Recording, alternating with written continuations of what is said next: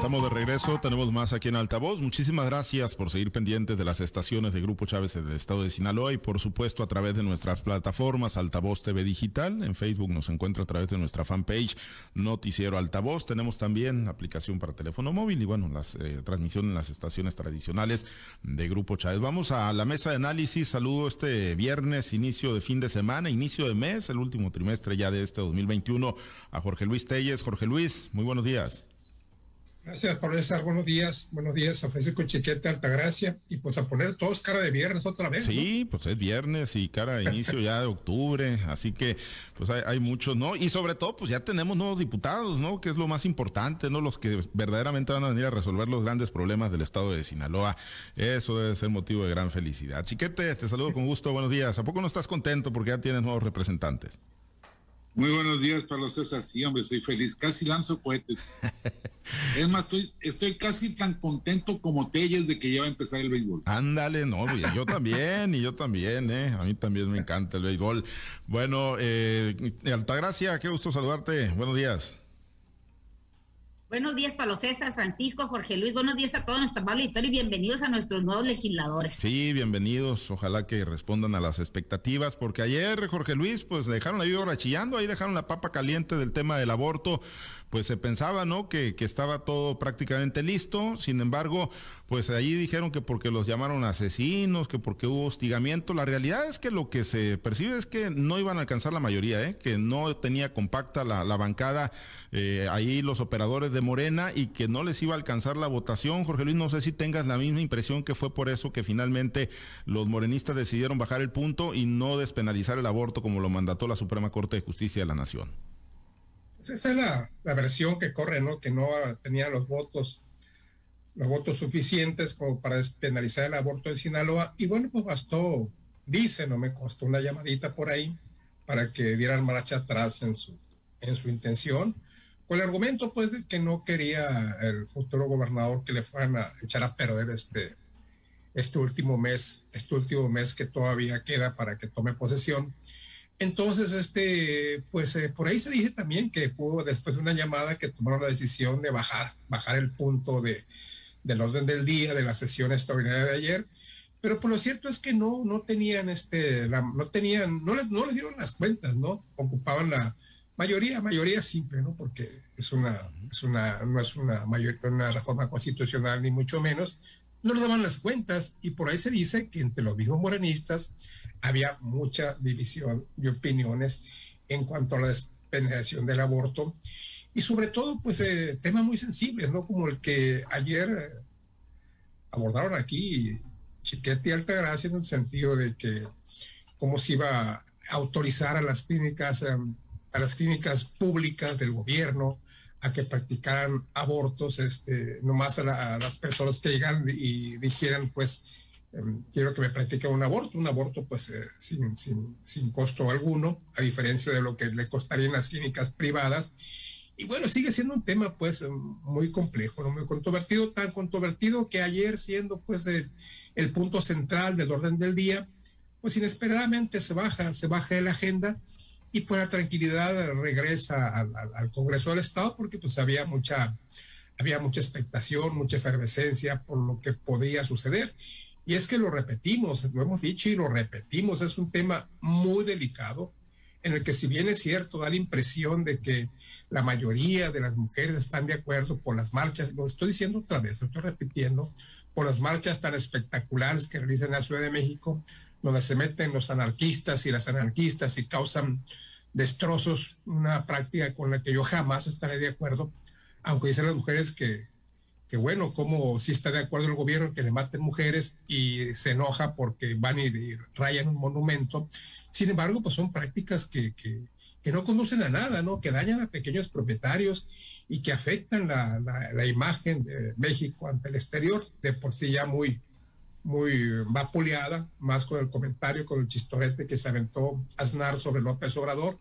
Y bueno, ese es el respeto que tiene a México, ¿no? Como dijo el canciller Ebrard, que México tiene un alto grado de respeto, pues ahí se vio, ¿no? Ahí se vio con esos comentarios del ex jefe del gobierno español en contra de López Obrador, que causaron hasta la hilaridad de los presentes ahí. La grabación no miente, ¿no? Aplaudiéndole y riéndose a costillas de nuestro presidente López Obrador. Obviamente vino la reacción. Pero te digo, esto es pues, consecuencia, ¿no? De, de, toda esta clase de manifestaciones y, y, y, la impresión, pues, de que todo México está a favor de la penalización del aborto. Y no, la verdad es que no es así. La verdad es que todavía siento yo que es mayoría las mujeres que no quieren que suceda eso, pero no se manifiestan. No se manifiestan y, y pues aquí, aquí se dio una prueba ayer de que esto sucede. Si, si, si va una gran mayoría, simplemente se sube al orden del día se, se discute, ya estaba, ya estaba aprobado el dictamen, se aprueba por el pleno de la última sesión de la 60 legislatura y adelante, ¿no? A que se promulgue, a que se publique en el diario oficial para que esto surta sus efectos. No pasó así. Y bueno, a él le dejan la papa caliente, le dejan la higuera chillando, como se dice, y se la avientan a la legislatura 64 a ver cuándo, cuándo la sube al orden del día. Sí, ya que se asiente seguramente Rubén Rochamoya, efectivamente, como lo comentas, pues para no entorpecerle este mes previo a la toma de protesta, chiquete, pero el gran tema aquí es que, o uno de los temas, o lo que yo veo de manera personal, es que, pues digo, finalmente terminas eh, tratando de disfrazar, ¿no? Eh, de, pues hasta llegamos a pensar, yo creo que hubo amenazas contra los diputados, porque así lo hizo ver eh, Graciela Domínguez el día de ayer y los diputados morenistas, porque sí, pues por supuesto que hubo un hostigamiento, por supuesto que hubo posturas fuertes, radicales, es un tema que polariza, los grupos están muy, muy chocados, los que defienden la vida y los que defienden el aborto legal, pero bueno, disfrazar el que no hayas construido una mayoría parlamentaria para transitar sin mayores sobresaltos eh, de que te están hostigando, que te están amenazando, yo, no sé si al final de cuentas sea lo más correcto, chiquete. Mira, las dos posibilidades son malas. Una, que le hayan tenido miedo a este grupo vociferante, porque al fin de cuentas era un grupo que iba a eso. No era una representación fiel de la sociedad, no era un porcentaje eh, correcto, preciso de la gente que está en contra del aborto, aunque haya mayoría, como, ya ha referido Telles. Me parece que esa es una, una mala actitud y la otra es que, pues si no construyeron la mayoría, significa que tampoco están muy seguros, a pesar de que ha sido una de sus banderas de campaña durante muchos años. Eh, hay, hay, hay que ver además que tampoco es un problema de los diputados que se van, es un problema de los diputados de esa fracción que no están firmes en una convicción que se supone es bandera de la izquierda y seguramente estas mismas dudas que tienen los que se van, las van a tener en el mismo porcentaje los que van llegando. Y entonces también ya se pusieron precio. Es decir, si alguien tiene un grupo que pudiera convertirse en un grupo de choque o de expresión dura y no le gusta un tema que se va a tratar, pues simplemente va y lleva a sus, sus grupos a la galería y desde ahí empieza a obstaculizar la, la realización de la, de la sesión. Y entonces, pues así van a ir parando muchas cosas importantes para la discusión en Sinaloa. La otra es que, pues, eh, les tocó sufrir las que, las que hicieron. Varios de los actuales diputados fueron acarreadores de gente que iba eh, a reventar las sesiones de la legislatura anterior y ellos pues puede decirse que inauguraron de manera como expresión sistemática este tipo de cosas. Iba un grupo que agredía a los diputados, los acusaba de todo, incluso hubo algún grupo de señoras que iban y les gritaban teiboleras a las diputadas de la legislatura anterior, porque estaban en contra de las cosas que ahí se estaban discutiendo, ni siquiera acordando. Y entonces pues ya se ve que, así como mataron, así pueden morir también. Es, es la, el problema del, tipo de política de, revuelta que, que, se estuvo practicando para debatir en el Congreso del Estado.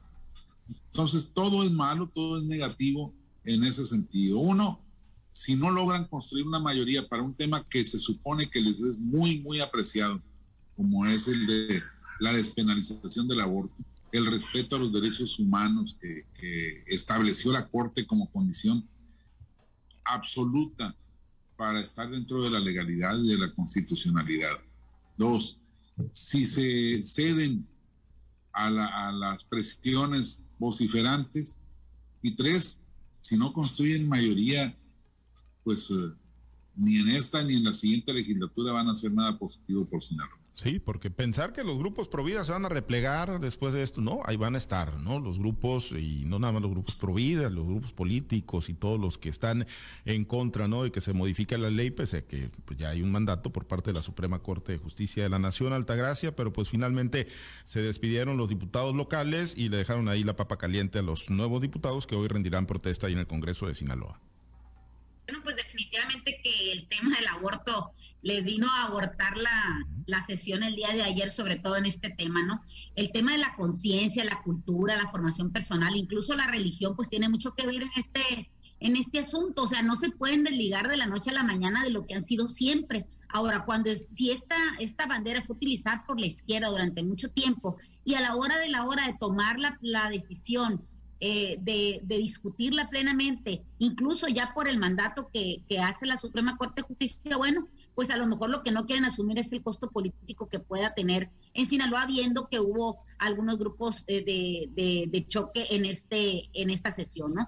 Eh, el tema de que si no le entraron porque la mayoría pues no les daba y no quisieron ponerse en evidencia en el último día de trabajo, pues también puede ser algo, algo válido, ¿no? Que, que, a, juicio y al sacar sus cuentas políticas, pues no quisieron que les quedara ese tache. También el tema de que pudieran haber recibido llamadas de parte del gobernador electo o del grupo que lo acompaña, pues también es una situación que pudo haberse dado para, para transitar más tranquilamente, sobre todo en estos 30 días, 31 días que le queda eh, al, al gobierno de Quirino Ordaz Coppel para que entregue la estafeta a Rubén Rocha Moya, ¿no? Este, el tema eh, que utilizan el motivo, excusa, pretexto de, de que fueron amenazados algunos diputados morenistas, bueno, pues a mí me parece más bien como una especie de, armienlo, como lo dicen mis compañeros, de cortina de humo, porque esta no fue acompañada de una denuncia formal, o sea, solamente se quedaron en el circo mediático de decir, bueno, pues me amenazaron, quisieron darle como una salida digna, una salida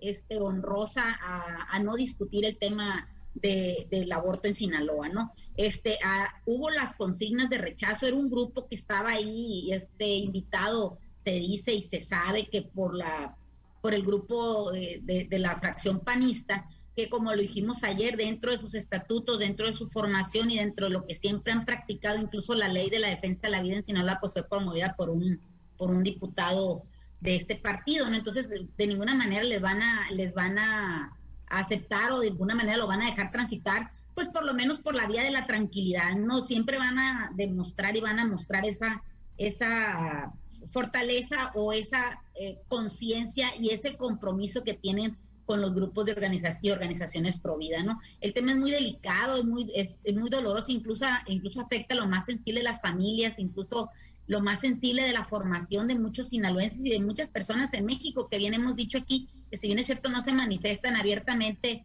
en, en los parlamentos, pues eso no quiere decir que dentro de, la, de cada persona exista esa contradicción de aceptar abiertamente de que se interrumpa la vida o que se interrumpa un embarazo, porque pues según la Suprema Corte de Justicia todavía el producto no tiene vida, ¿no? Porque está todavía dentro del seno de la madre.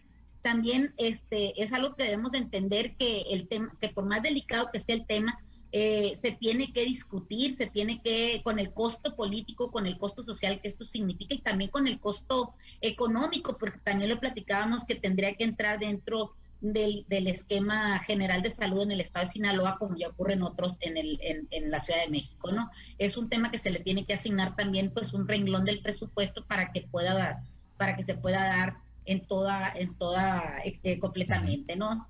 Eh, la, adecuación del, Código Penal de Sinaloa, pues es un tema que queda pendiente, pero que sin duda se va a dar, eh, quizá no en el corto plazo, pero se tiene que dar esa discusión forzosamente en Sinaloa con el costo que tenga y lo tienen que aceptar, pues, y lo tienen que afrontar, pues, los nuevos que llegaron, porque pues los que ya se fueron, pues ni cómo regresarlos, ¿no? Si, seguramente solamente los que van a repetir, en el caso de los morenistas y los priistas, pues van a, van a sacar adelante ese tema, eh, recordando lo que en su primer tiempo de hacerlo, pues no fue. Esta es una situación que me, que me, llega, me llega a reflexionar en algo. los, los morenistas que se fueron, los que aceptaban o los que promovían este tipo de, adecuaciones al, código, eh, les queda así la frase que dice Andrés Manuel muy seguido, callaron como momias, o sea, no pudieron hacer nada en el tiempo que se les, que se les dio para ello, y ahora los que entran en los grupos de oposición, pues van a decir lo que no hicieron antes, así, esto es lo que estamos viendo ahora, esta serie de de señalamientos y retaílas, como dicen, eh, pues es lo que vamos a estar viendo, lo que no hiciste, lo que callaste, y vamos a ver eh, qué tanto tiempo le lleva a Sinaloa transitar a la homologación del código del Estado con el código federal. Pues ya veremos, ya veremos. Eso ya quedó en la cancha de la próxima, bueno, ya no es la próxima, la actual legislatura que hoy rinden protesta los diputados locales. Y bueno, hoy también formalmente o legalmente inician los procesos de, entrega-recepción, las transiciones, ya algunos ayuntamientos han tenido alcaldes electos y alcaldes salientes, han tenido sus primeros encuentros, ya lo tuvo Gerardo Vargas Landeros temprano en Ahome con Juan Fierro,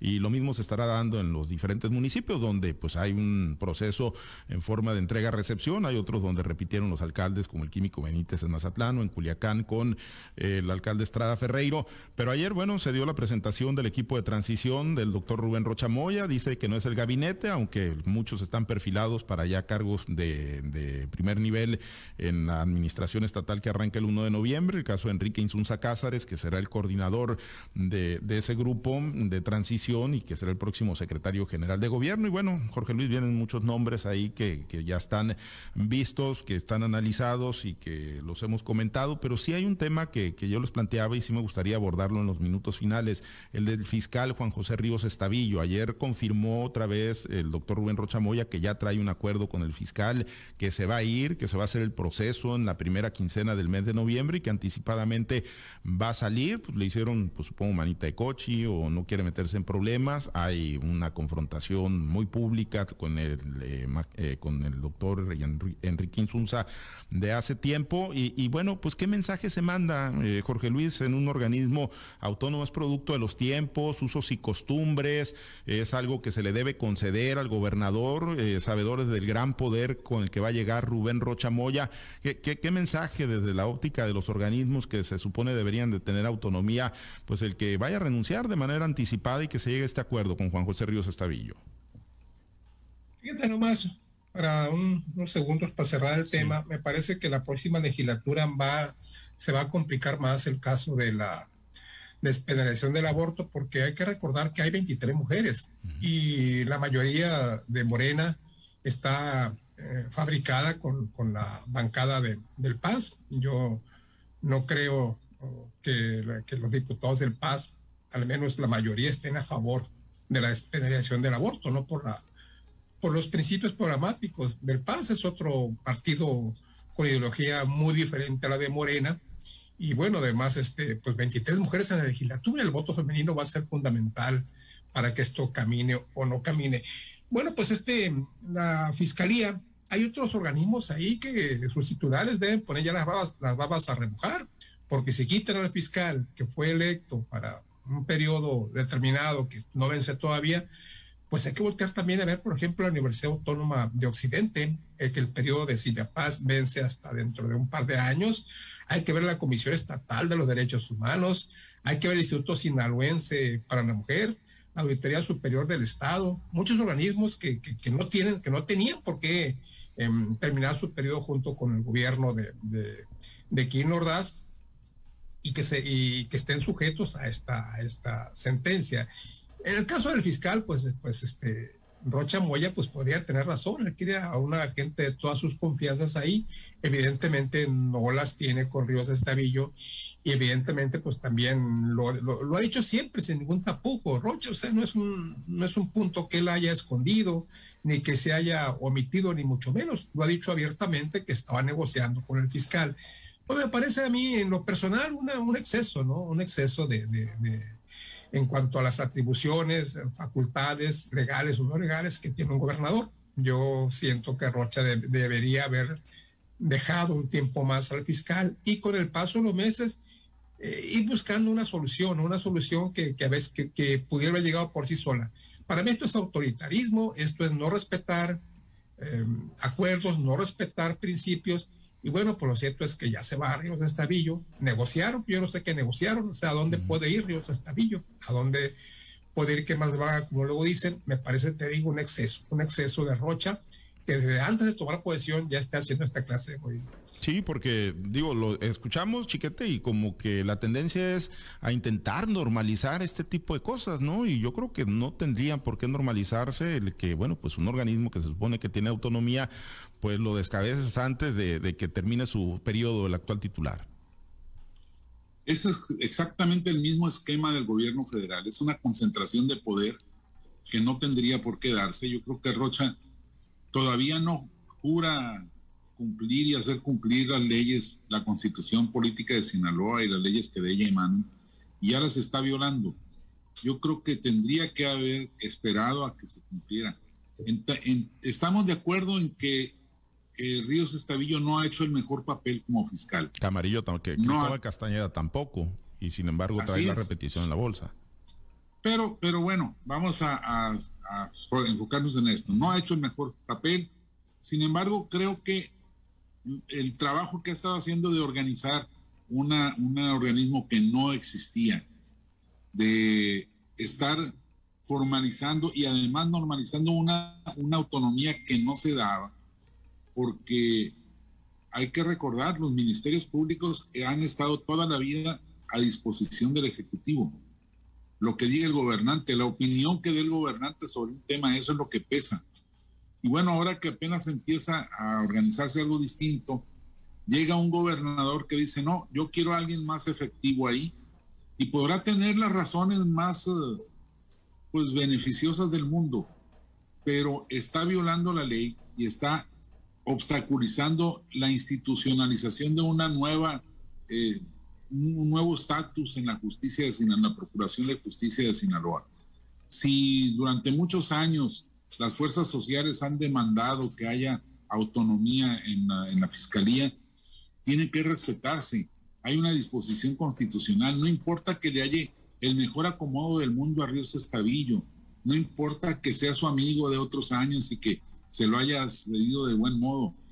A lo mejor Ríos Estavillo, en efecto, andaba viendo cómo deshacerse del muerto, de esa carga tan tremenda, pero el hecho es que están violentando una disposición legal y además una disposición muy reciente que era muy prometedora, que no ha dado los resultados esperados, pero que tendría que darlo, porque de lo que se trata es de fortalecer instituciones, no de crear las condiciones para que llegue un personaje salvador a decir con este sí o con esta sí, nos vamos a ir para adelante, porque ya se habla de una juez, la jueza Bruna, que llevó el asunto de los, de, de los exfuncionarios de Maloba y al final, ¿qué pasó? Pues que, salieron las cosas como estaban programadas, con acuerdos de pagos chiquitos y, deudas grandotas y, desfalcos enormes.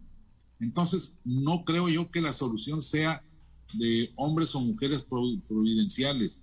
Tienen que fortalecerse las instituciones y las instituciones no van a nacer el primero de noviembre, ya están ahí. Hay que corregir lo que esté mal, pero seguir adelante con lo que debe funcionar. Bien, ¿Cuál es el mensaje, Altagracia, a tu juicio? Bueno, pues aquí estamos viendo pues que esta renuncia del fiscal o la anunciada renuncia del fiscal o la anunciada petición de del gobernador electo para que este Juan José Ríos Estadillo pues deje su puesto, pues es una, es, es como el, el, autoritarismo disfrazado pues de la democracia, ¿no? El, el gobierno de Rubén Rochamoy es un gobierno poderosísimo, hemos dicho, que está alineado con el, el presidente de la República, con el gobierno que ejerce Andrés Manuel López Obrador y también pues con los congresos, la mayoría en el Congreso Federal y también en la mayoría en el Congreso Estatal. ¿no? El trabajo de, del fiscal pues es un trabajo, como bien lo se, dice, es un trabajo gris, es un trabajo pues de pocos resultados, pero también hay que considerar que esta, esta división de esta institución, de dejar de ser dependencia y que por el solo hecho de decir dependencia es que dependes de un, de un ejecutivo estatal o de un ejecutivo federal, ¿no? En el caso de las fiscalías, pues ahora son instituciones autónomas y por lo tanto deben de, de, actuar de esa manera, aunque pues en la práctica estamos viendo situaciones de otro tipo. El que haya rencillas entre o desavenencias, desacuerdos entre Juan José Ríos Estarillo y Enrique Insunza, que fue nombrado por Rubén Rocha Moya como un posible secretario de gobierno, pues eh, nos deja un mal sabor de boca porque están anteponiendo sus problemas personales antes del beneficio que pudiera eh, derramarse o, llegarle a toda la sociedad, ¿no? Eh, las, las, instituciones deben de ser contrapeso de los poderes autoritarios. Hemos recordado cuando se eligió a Juan José Ríos Estadillo que se mandó una terna pues bastante amplia de, de personajes que pudieran haber estado en esta, en esta posición y se hizo un análisis profundo y quedó seleccionado por su, por su capacidad, por su conocimiento, por su experiencia esta persona. Eh, no podemos olvidar eso, o sea, eso ahí está y no, no porque no le caigas bien a alguien o porque no seas de la misma línea, pues ya te van a cortar la cabeza de esa manera, ¿no? Eh, yo coincido en que se debería de haber terminado, hubiera de haber terminado su, su mandato o bien dejarlo transitar para que de acuerdo a las exigencias que le pudiera poner el Ejecutivo el Estado, pudiera haber ejercido pues más, eh, ofrecido mayores resultados, ¿no? Estos, pues. Estas controversias que, que, tenemos en este, en este momento, pues son, son eh, preludio de lo que puede suceder, como bien lo dicen en otras, en otras instituciones que, que también son nombradas o que tienen que ver con el Congreso del Estado. Definitivamente que si tenemos un Congreso alineado al Ejecutivo Estatal, pues el que renuncien o se vayan o se queden, pues seguramente va a ser va a ser este acatado todo lo que venga del poderosísimo gobierno que va a encabezar Rubén Rocha Moya, el autoritarismo disfrazado de democracia. Muy bien, un Congreso, un Poder Judicial, una Fiscalía y pues lo que se acumule, ¿no? Ya decía Jorge Luis, que pongan sus barbas a remojar quienes crean que tienen pues el andamiaje de un organismo autónomo. Nos despedimos, gracias, excelente fin de semana, Altagracia. Bueno, pues nos vamos con una sonrisa de viernes, gracias a Dios es viernes. Que tengan un pues excelente fin de semana todos. Pues sí, vámonos. Gracias, Jorge Luis. Excelente fin de semana. Una sonrisa de viernes, pero en Mazatlán, ¿no? En Mazatlán, esa zona de Chiquete, Augusto. Viernes de quincena. Viernes de quincena, inicio de mes. Ya va a cambiar el clima, supongo. Ya va a iniciar el béisbol, dice Chiquete para Jorge Luis. Ya nos vamos a ir al estadio, Jorge Luis. Ahí a ver a los tomateros, a los algodoneros, a los cañeros. Bueno, Chiquete, excelente fin de semana. Ahí en Mazatlán todavía mejor. Buen día, saludos a todos. Gracias, nos vamos, nos despedimos. Muchas gracias a los compañeros operadores en las diferentes plazas de Grupo Chávez Radio, a Herberto Armenta por su apoyo en la producción y transmisión de Altavoz TV Digital. Se queda en la mazorca y buena música para usted a través de las estaciones de Grupo Chávez. Nosotros tenemos información a lo largo del día. Manténgase conectado con nosotros en nuestro portal www.noticieroaltavoz.com. Soy Pablo César Espinosa. Le deseo a usted que tenga un excelente y muy productivo día. Usted ha escuchado Altavoz en Red Sinaloa con Pablo César Espinosa. El noticiero de Grupo Chávez Radio.